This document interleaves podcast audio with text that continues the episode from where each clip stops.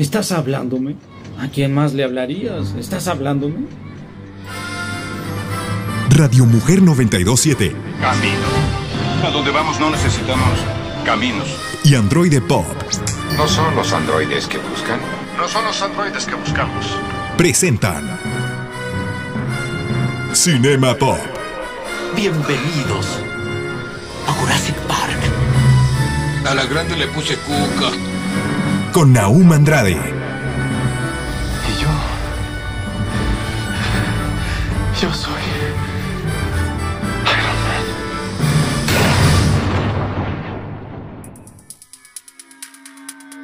Bienvenidos a Cinema Pop. Sean bienvenidos a Cinema Pop en este sabadito que ya estamos compensando, súper alegres y contentos. Y bueno, quiero darle un saludote a mi queridísima Esmeralda, mi eh, productora, mi hermosísima productora. Y también al señor Dago Camacho que nos da el espacio estar aquí en Cinema Pop para todos ustedes y también aparte nos llena de musiquita. Y bueno, esta semanita tenemos varias noticias de diferentes cosas. Este, vienen cosas de Avatar, vienen cosas de Marvel. Hay muchas cosas y polémicas que están ocurriendo en este mundo, pero antes de todo eso, quiero recordarte que eh, nos sigues en nuestras redes sociales como Cinema Pop. Ahí nos encuentras en nuestras redes sociales para que nos mandes un mensajito y nos cuentes qué es lo que te gusta del programa, qué quieres escuchar, qué quieres ver, qué quieres saber. Eso es muy muy importante para nosotros. Mándame un mensajito ahí en Instagram como arroba cinemapop o androide pop, perdón, arroba androide pop y a mí me cuentas como arroba naum androide y siempre se me olvida decir que mi nombre es naum androide y aquí estamos. También nos vamos a encontrar en TikTok, donde estamos como androide pop 1. Y bueno, vamos iniciando con las noticias en este sabadito que ya es momento de iniciar. ¡Vámonos! Noticias Pop. La primera película de Avatar, El último maestro del aire, será sobre Aang y compañía como adultos. Hace algunas semanas ya les había comentado que se estaba trabajando en películas del universo de Avatar para la plataforma de Paramount Plus y bueno, que estaba este, esta parte de Avatar Studios. Pues bueno, eh, habíamos dado por ahí un calendario donde decía que la película de Kyoshi estaba planeada para el 2024 y la de Korra para el 2025. Pero parece que el calendario se ha movido un poquito, porque ahora se va a hacer hueco para la primera película protagonizada por Aang, Katara, Sokka, Top y Zuko. Lo confirmado desde la San Comic Con con Janet Barney, la voz de Korra, dice lo siguiente: Ha habido muchos rumores, mucha especulación y muchísimo entusiasmo. Yo también lo siento dijo Barney, pero queremos que ya era hora de dejar las cosas claras. La primera película de Avatar Studios se centrará en el Avatar, Aang y sus amigos. Así es que esto es lo primero que van a hacer. Esta serie de Avatar, que fue una serie mítica eh, en Nickelodeon, que contaba las, aventuras de Aang, el maestro de los cuatro elementos, y una guerra eh, entre estas, estas naciones. Realmente a mí es una serie que me encanta y creo que demostró que una serie que era infantil hasta cierto punto no necesitaba hacer algo nada más como de cosas bonitas y lindas, sino también tocar temas bastante fuertes y pesados. Y bueno, ahora la historia de esta gang, esta, esta banda, eh, eh, ya se ha contado durante las tres temporadas de la serie original, pero ahora van a comenzar eh, a contar una historia de ellos como adultos. Pero, ¿qué es lo que queremos esperar? Por ahí queda una parte abierta que si bien en los cómics se continuó, queda la historia centrada en Zuko y la parte de la mamá de Zuko. Pero se contó en los cómics, ellos habían dicho que iban a ser cuestiones originales. Así es que no sabemos de qué va a tratar esa historia. A lo mejor la creación de Ciudad República, no lo sabemos. Pero mándame un mensajito a arroba androidepop o arroba naumandroide y cuéntame, ¿tú uh, esperas esta película? Déjame también en los comentarios. ¿Tú esperas estas películas? ¿Te gustaba la serie de Hank? ¿Qué esperas ver? ¿Te interesa todavía ver también la de Netflix? Que si bien los mismos creadores se fueron de esta película, mándame un mensajito a arroba androidepop en Instagram o arroba naumandroide y cuéntame, ¿te interesa ver esta película?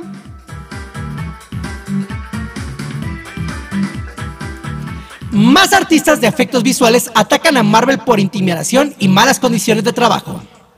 Ya hace algunas semanas ya se ha estado dando declaraciones de muchos artistas de efectos visuales que decían que eh, la crisis de que los efectos especiales en las series y películas de televisión se esté viendo mal se debe a una cantidad excesiva de trabajo que les piden. Y bueno, a través de la sección Anónimos en Hollywood se acaba de sacar una entrevista con un uh, trabajador de efectos especiales que ha trabajado para Marvel y lo que dijo no fue nada bueno. Voy a leer lo que dijo y ustedes me van a mandar sus comentarios de qué es lo que piensan. Cuando trabajé en una película fueron casi 6 meses de trabajo extra todos los días. Trabajaba toda la semana con promedio de 64 horas. Tuve compañeros de trabajo que se quebraban y empezaban a llorar. He tenido gente al teléfono con ataques de ansiedad.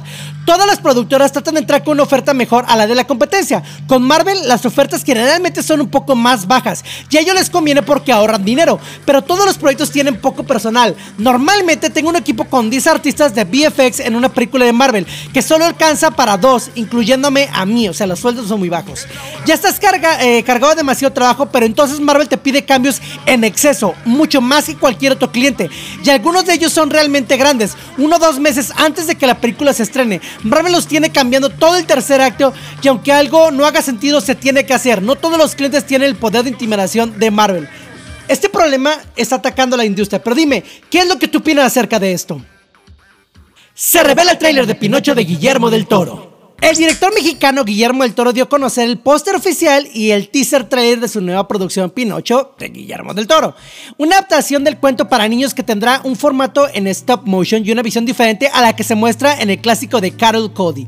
La verdad es que yo ya vi el tráiler y está hermoso. Está hermosísimo. Se nota el amor y el detalle que le ha puesto este mexicano a la historia de Pinocho. Es un teaser trailer, es muy pequeño. Esta adaptación les tomó más de 15 años de trabajo. 15 años trabajando en una película, o sea, en todo lo que se llevó a hacer, y va a estar disponible en algunos cines durante noviembre del 2022 y tiempo más tarde, en diciembre del mismo, de este mismo año, llegará a la plataforma de Netflix. Aunque no se ha confirmado el día de su estreno.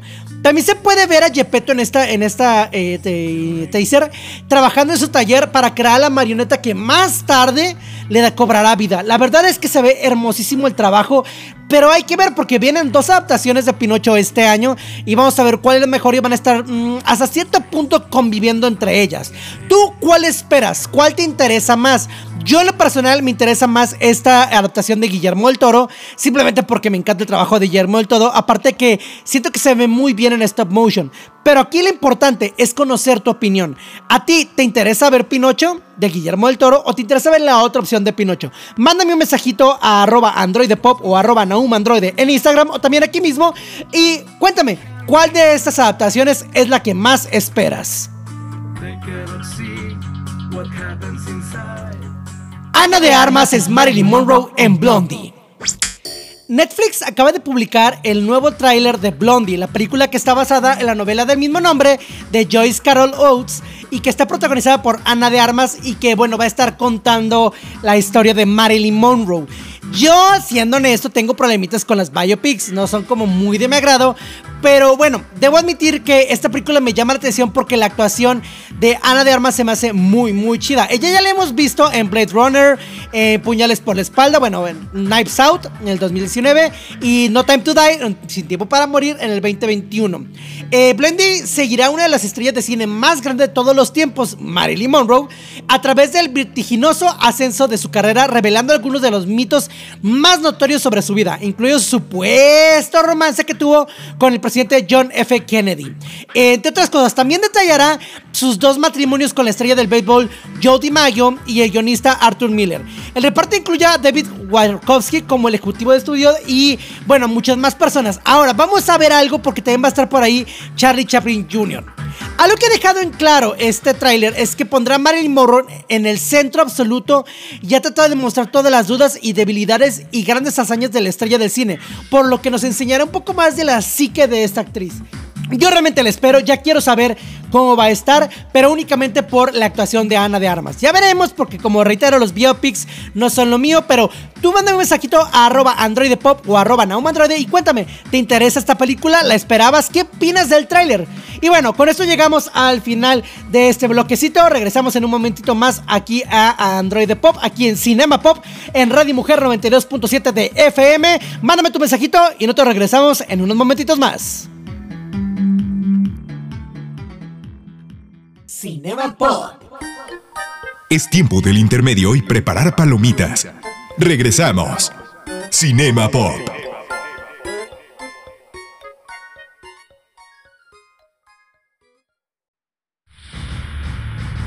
Finaliza el intermedio. Continuamos.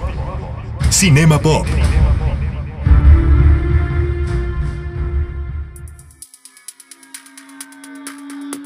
El tema del día. Ya estamos de regreso aquí en Cinema Pop. ¿Qué les pareció este cortecito musical y la musiquita? Y hablando de música, el día de hoy traigo un tema que, así como hice la versión donde hablábamos de la música de cine que impactó mi vida, hoy les voy a hablar de otra música que también impactó mi vida y que tiene que ver con el medio pop. Y esto es los videojuegos. Eh, música de videojuegos a veces la desestimamos cuando no conocemos y decimos, ah, es que es una musiquita de videojuegos. De hecho, está así como bien X, bien chafita, bla, bla. Pero no, de hecho, desde los inicios, la música de videojuegos tuvo unas complejidades enormes. Porque no era que un músico pudiera programar así con su tecladito y tocar las canciones. No, tenía que programarse literalmente con medios electrónicos. Así desde, ah, este beat hace esto, pues en programación le, le pongo que suene más arriba, más abajo, para tratar de hacer melodías y canciones.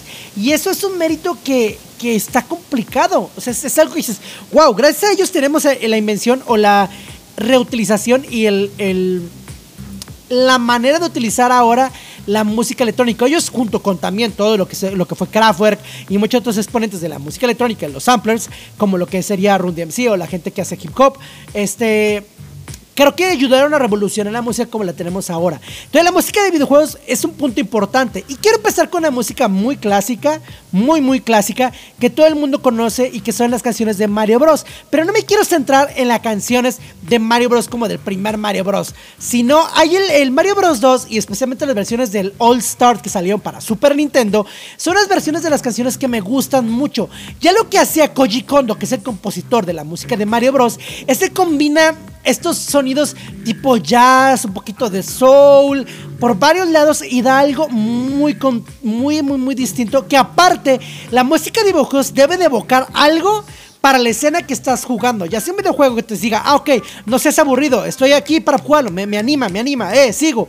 O te puede tensionar o puede crear eh, una, una, idea de golpes, de pelea, de acción. Entonces es complicada la música de videojuegos. Vamos a escuchar este cachito de Super Mario Bros. 2 de Koji Kondo. Escúchenlo nada más un poquito y analicen un poquito lo que les estoy comentando.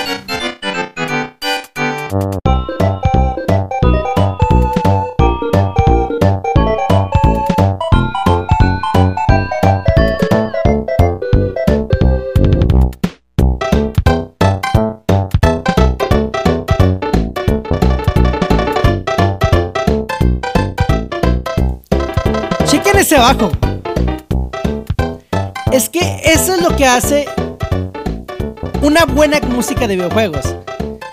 Brincas, tiene acción, tiene movimiento y tiene, tiene muchos eh, elementos del jazz, del soul y, y, creo que funciona bastante bien para las escenas. Eso es algo que debe de cumplir un videojuego.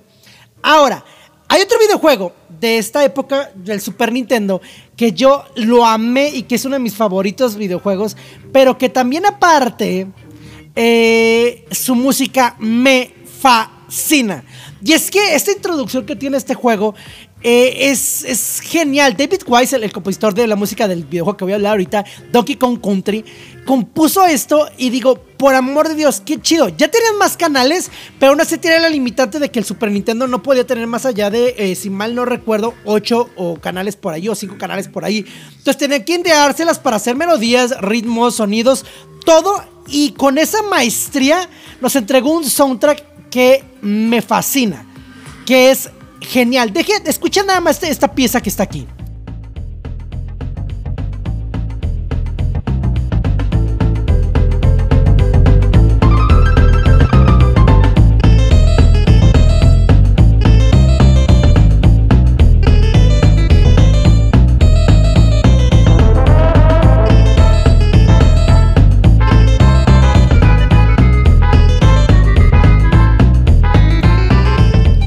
Por amor de Dios, ese ritmo, el bajo nuevamente, ese ritmito. Y aparte la pieza estaba programada para ejecutarse durante todo el juego y va cambiando y hay ambientación, hay sonidos, ¿no? Es que hay sonidos de ambiente en la misma canción. Entonces se ahorraron una parte de, de la pista haciendo eh, la ambientación en esa, misma, en esa misma pista. Ahora, la introducción de este juego tiene esta pieza que es la con la que abre juego y me encanta. Chéquense esto nada más.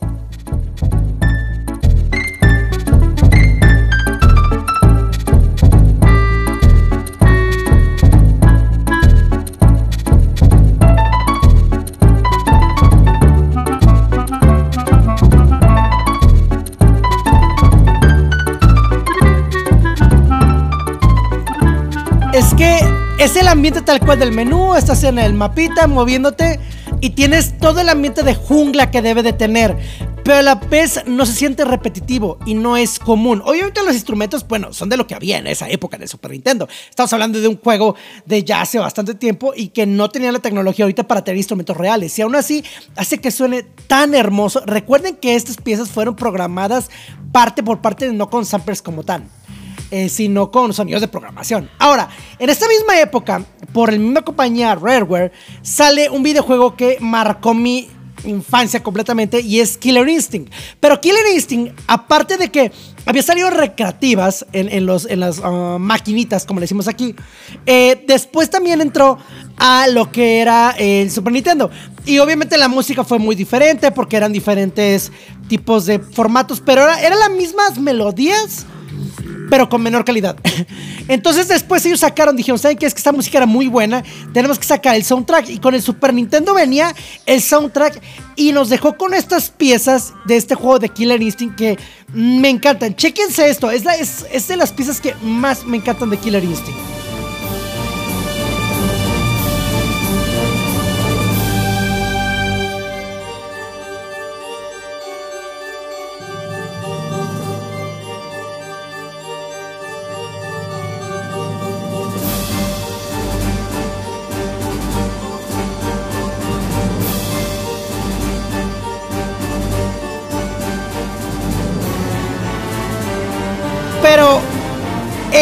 No nada más tenía este tipo de piso orquestal, porque puede decir, ah, bueno, pues fue orquestal, así era. No, el juego de pronto tenía estas piezas totalmente distintas, porque cada pieza correspondía a un jugador diferente y cada jugador tenía su estilo de pelea, tenía su forma de ser, su origen y la música tenía que representar eso.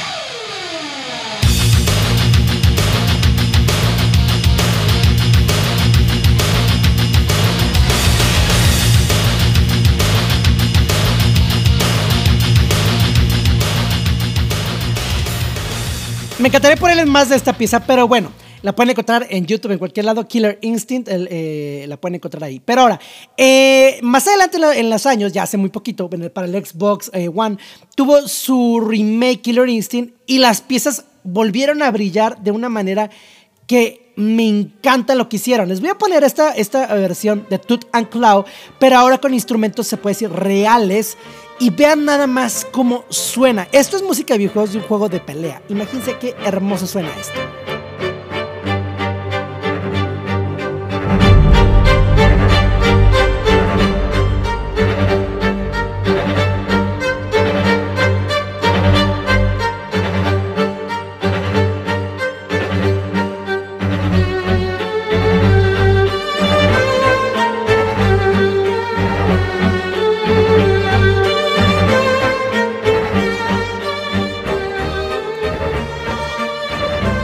¿A poco no se les eriza la piel de nada más escuchar esto? Por amor de Dios, qué hermoso. Pero aparte de eso, como les digo, el soundtrack tiene que ser muy variado.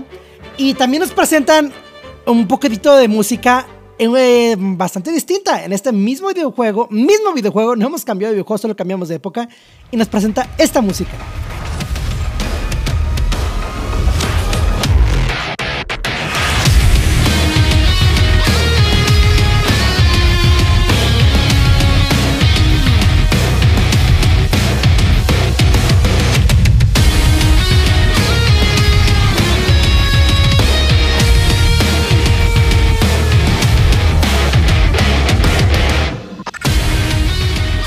Como ven, eh, la música de videojuegos no es algo que, sea súper sencillo de hacer o muy simple. Nos en, este, en este espacio les he presentado diferentes opciones. La verdad es que es muy poco el espacio para poderles presentarles todas las canciones muy buenas de videojuegos, pero en el siguiente bloque vamos a hablar de cosas un poco más orquestales y de uno de mis juegos favoritos que marcó completamente lo que es para mí la música y que hizo que compusiera música y que de hecho hice un tributo y lo pueden encontrar en Spotify. Pero bueno, ya lo veremos ahorita regresando del corte. Mi nombre es Naum Andrade y nosotros regresamos en esto que es Cinema Pop aquí en Radio Mujer 92.7 de FM. Es tiempo del intermedio y preparar palomitas. Regresamos. Cinema Pop.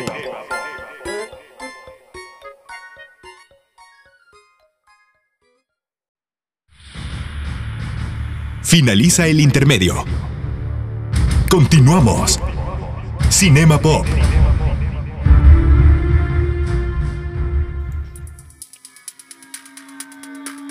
El tema del día. Ya regresamos aquí en Cinema Pop. Gracias a todos por sus mensajitos y por todos sus comentarios. Y bueno, vamos continuando con ese tema del día que nos da para mucho y tenemos poco tiempo. Uno de los videojuegos a lo largo del tiempo, uno de los videojuegos que marcó, y creo que es el momento de hablar de ese videojuego, es un videojuego que marcó tanto cuando lo jugué como en la música. Y este fue Silent Hill. Este videojuego, que es un survival horror, es de terror, me marcó por completo. Fue el primer videojuego, ya he hablado de aquí en, eh, él, ya he hablado de aquí en Cinema Pop de ese videojuego, pero me marcó y fue el primer juego que me hizo, el Silent Hill 2 me hizo decir, ay, si ya no quiero jugar, ya me dio miedo. fue el Silent Hill 2 específicamente. Pero la música, la ambientación del maestro Akira Yamaoka, el cual tuve el honor de conocer y compartir un ensayo junto con él y muchas cosas con él, el ser compositor Akira Yamaoka es majestuoso lo que hace en esta música. Les voy a poner una rolita que es eh, tema de Silent Hill 2 y en ese tiempo esto no era común. Es la primera vez que un videojuego nos mostraba su música como si fuera un tráiler de cine, pero un poco, ah, digámoslo así, como tipo, no como el género, sino más público. Escuchemos esto.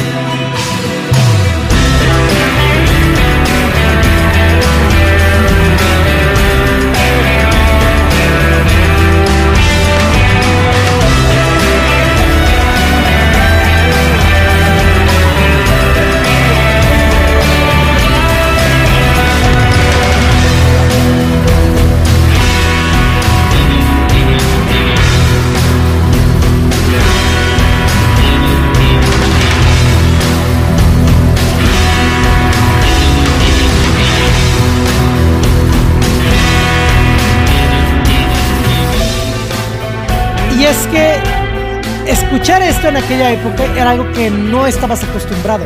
Pero no, no está nada más su música del tráiler o la música con la que se promocionaba, fue lo que impactó. También construía, construía bastantes eh, melodías y ambientes que impactaban bastante. Escuchen nada más esta parte y, y díganme si no te transmite esta parte de un universo diferente, caótico desolado y triste.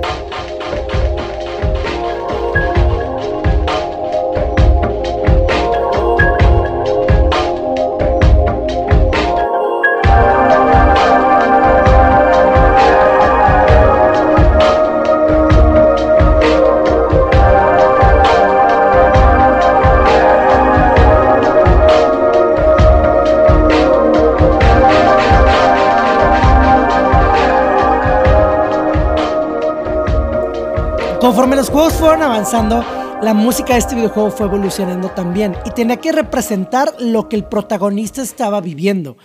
Para el soundtrack se hacían pequeñas modificaciones, nada más para darle un sentido como una, una canción, como una canción que puedes escuchar en tu reproductor, pero esas canciones sonaban en el videojuego.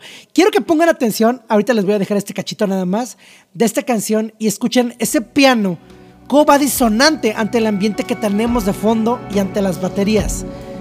Va por un lugar distinto, pero a la vez suena todo hermoso. Es un caos controlado.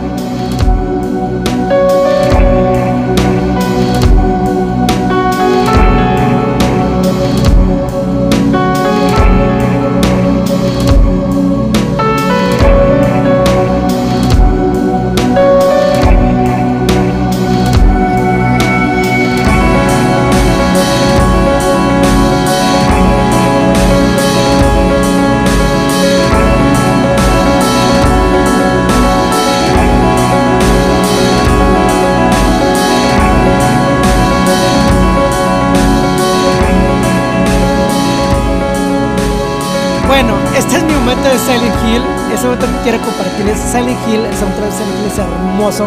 Aún si no juegas los juegos, escucha el soundtrack, es buenísimo. Y puedes encontrar en Spotify eh, a Restless, se llama. Eh, sin descanso, Restless. Ahí me puedes encontrar a mí como Spike Masters y ya hice eh, un disco inspirado en la música de. No son covers, son inspirados en la música de con mi amiga este, Laura Chegaré la voz y mi amigo Diego Reynoso que me ayudó en una, en una rola con un solito de guitarra muy bueno. Pero bueno, ya entrando a esto, la música de videojuegos llegó a un nivel distinto al tener las pistas en CD. Y ahora, para esto, llega un compositor que es el compositor de Final Fantasy. Dios mío, Nobuo Ematsu es un compositor que hace piezas orquestales hermosas. Y una prueba de ellos es este soundtrack de Final Fantasy VIII que, madre santa Dios, cuando vi el trailer fue de, no puedo ver lo que estoy escuchando. No puedo ver, no puedo creer lo que estoy escuchando.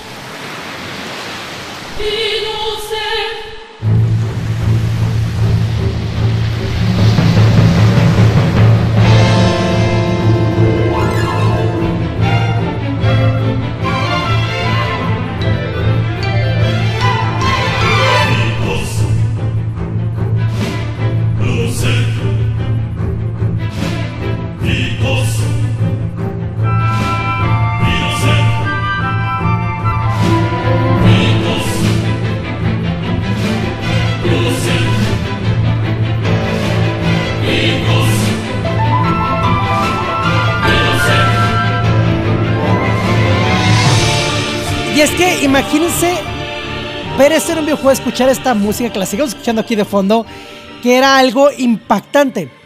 Pero después llega, para mí, porque fue en ese orden en el que lo conocí, llega eh, esta canción llamada One Winged Angel, del mismo compositor, Final Fantasy. Bueno, más bien Nobuo Ematsu, pero para Final Fantasy VII. Y tiene de pronto un remake esta canción eh, para la película de Advent Children, donde combinan el rock o metal con la orquesta. Suena hermoso.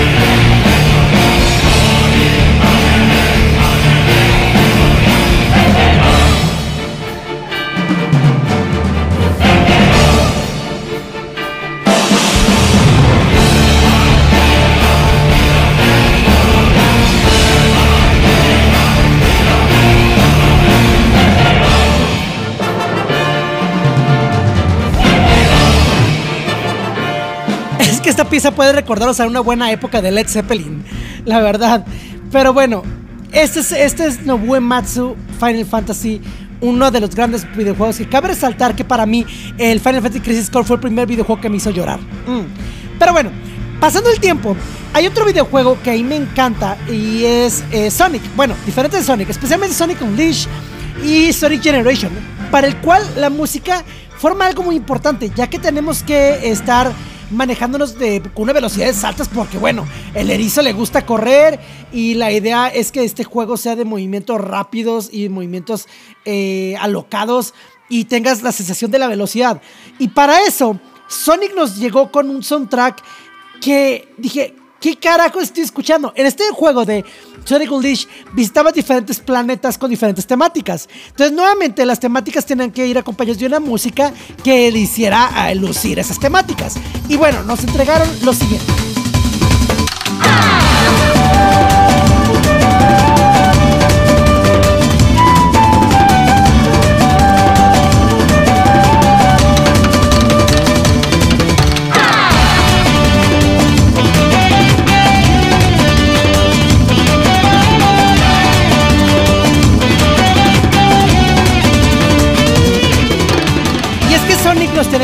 a música muy frenética y loco. Yo sé que hay más piezas de Sonic, pero bueno, el tiempo es corto y no quiero dejar de mencionar a otro videojuego que me fascinó.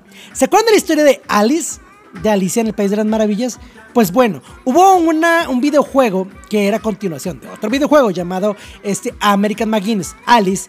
Y Alice ya entra eh, eh, después con este otro videojuego llamado Alice Madness Returns, el cual, eh, pues bueno, es una onda muy, muy, muy psicológica del juego acerca de la psique de Alice. Y ese videojuego nos entregó la siguiente canción de intro y el soundtrack es una hermosura. Ahí les va.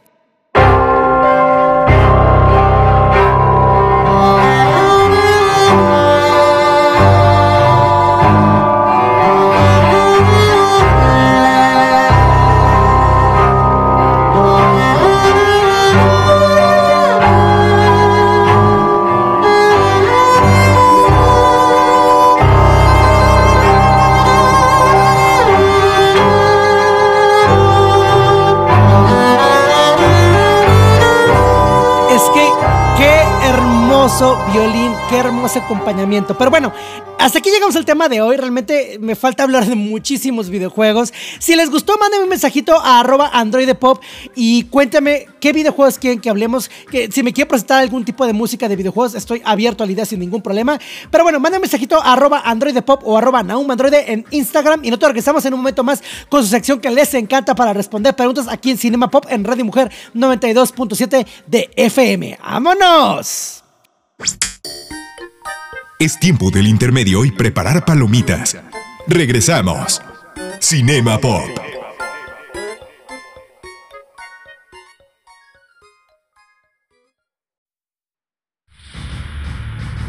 Finaliza el intermedio. Continuamos. Cinema Pop.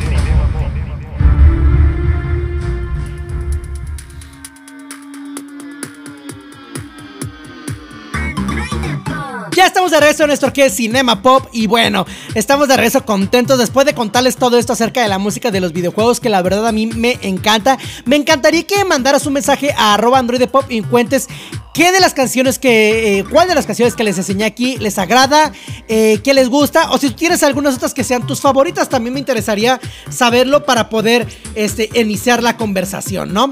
Pero bueno, vamos iniciando con esta sección que les encanta a todos ustedes. Muchas gracias a todas las personas que mandan sus mensajes semana con semana a arroba Android Pop. Y bueno, de aquí les podemos responder. También pueden dejar sus mensajes en los comentarios de TikTok en cualquier momento. Pero bueno, vamos iniciando con esa seccioncita que les encanta, que se llama... Cinema Pop responde. Eso es, pueden dejarnos sus preguntitas para Cinema Pop Responde en cualquiera de nuestros medios, ya sea aquí en TikTok, en arroba Android Pop, en arroba eh, Naumandroide, en cualquier lado. Pero bueno, vamos iniciando con esto y vamos con la primera parte que dice. Eh, David Alba nos pregunta. ¿Crees que las películas de Avatar, refiriéndose a las de, Jim Car a la de James Cameron, tengan el mismo éxito de la primera? Mira, a, mi opinión, yo creo que sí, la primera, bueno, la segunda que se va a estrenar ahorita, yo creo que sí, por todo el morbo que conlleva. Pero es muy probable que se vaya diluyendo. La verdad es que puede que se sienta saturado el mercado. Ya hay gente que se ha quejado de, ah, es que van a estar muy largas porque ya se reveló hace unas semanas. Les comentábamos acerca de la duración de, de, este, de este películas y que sí sería bastante extensas. Entonces, ah, no sé. Tengo mis dudas de si realmente va a ser algo bueno o no, o si pueden pegar. Yo creo que la primera sí. Esta segunda que se va a estrenar, perdón, la segundita sí, pero de ahí en más, mm, estoy, tengo mis dudas y mis reservas. Este, pero también me interesaría saber, ¿a ustedes les gustó la primera de Avatar? A mí honestamente, la primera de Avatar de James Cameron fue buena, pero no se me hizo tan buena. Es como si Pocahontas estuviera combinado con algo de guerra y armas más modernas, algo así, no sé, no, no, no fue completamente mi agrado en cuanto a historia. Pero bueno, yo qué carajo soy para decirles a mí simplemente mi opinión. Ahora, vámonos a otra preguntita que nos pregunta por ahí, este, eh, Ceci Pecosita. Dice, ¿crees que el cine ya se recuperó después del duro golpe con la pandemia? Mira, Ceci, te voy a ser bien honesto. Yo no lo creo. Yo no creo que se haya recuperado porque eh, realmente estamos viendo todavía partes de la crisis. Y es que esto todavía apenas comienza. Ahorita viene una mmm, reinvención, se puede decir, de lo que es el cine.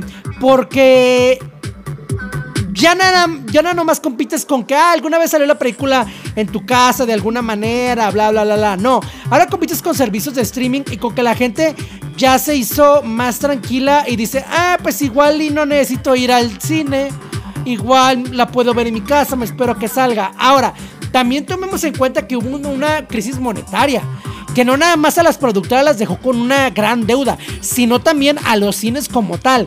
Entonces yo creo que todavía no se ha recuperado y la veo complicada para que logre agarrar todavía el nivel que tenía. A lo mejor nunca va a volver a ser el cine como estaba, pero puede que, que si ayudamos pueda ir, pero también hay que exigir. Porque de pronto nos sacan producciones que la neta están muy malas. Y nada más es como de, por favor, consúmelas. Oye, sí, te las voy a consumir, pero pues también échame algo que esté de buena calidad. Entonces, aquí es donde va a entrar nuestro poder como consumidores. El poder decir, sí, te las compro, apoyo al cine porque me gusta, pero no abusen. Viene aumento de precios de plataformas, viene una crisis un poco monetaria. Entonces hay que estar al pendiente con esto y también apoyar al cine, pero exigir también. Ese es un buen punto. Por ahí también eh, Diego Márquez nos dejó un mensajito que dice, ¿qué esperas de la película de Black Panther 2? La verdad, Diego, yo creo que espero algo muy bueno. Eh, la tiene complicada Marvel porque, bueno, tuvieron que cambiar la historia y vamos a ver cómo, cómo introducen la muerte de Chadwick Bosniak, el, original Black, Panther, y vamos a ver eh, cómo lo arreglan eh, para que todo tenga sentido en el universo de Marvel. Pero también el trailer se ve interesante. Por ahí viene la introducción de Ironheart, la cual es una, una personaje que no sé por qué Marvel está incluyendo ahorita. Creo que lo van a intentar a ver si funciona en el cine, porque en los cómics le ha ido horrendamente. Es el personaje de las nuevas eh, adquisiciones o nuevas creaciones que nada más no ha conectado en lo más mínimo con las personas. Entonces, no sé qué tan eh, bien vaya a ser aceptado. Y también me tiene un poquito la especulación de saber qué es lo que van a hacer con eso. Y esta fase 4 de Marvel se ha sentido un poquito rara y desconectada, un poquito caótica, pero tal vez es porque estamos en una fase de cambio y los cambios siempre llevan a estas fases caóticas. ¿Estamos acostumbrados a la calidad de Marvel? Sí. Entonces yo creo que espero algo muy bueno para Black Panther 2. Espero que sea buena película y que llegue a darnos un poquito más del cierre de la historia de Black Panther, pero también que sí ya nos dé un poquito más de la idea de hacia dónde estamos yendo con, esta, con esta fase de Marvel. Espero eso, eso es lo, mi, mi, mi opinión eh, en general. Ahora, ah, por ahí la semana pasada dejé pendiente el decirles qué opinaba de la película de Elvis, eh, que nos había preguntado para ahí Luigi Hardy. Bueno, de la película de Elvis ya la fui a ver, la fui a ver ese mismo, ese mismo sabadito. Y siendo honesto, la película Está bien, está buena, reitero, yo no soy muy amante de los biopics. La película está buena, tiene muy buenas actuaciones. Las actuaciones y digo, wow, esa es una muy, muy buena actuación, está muy bien hecho.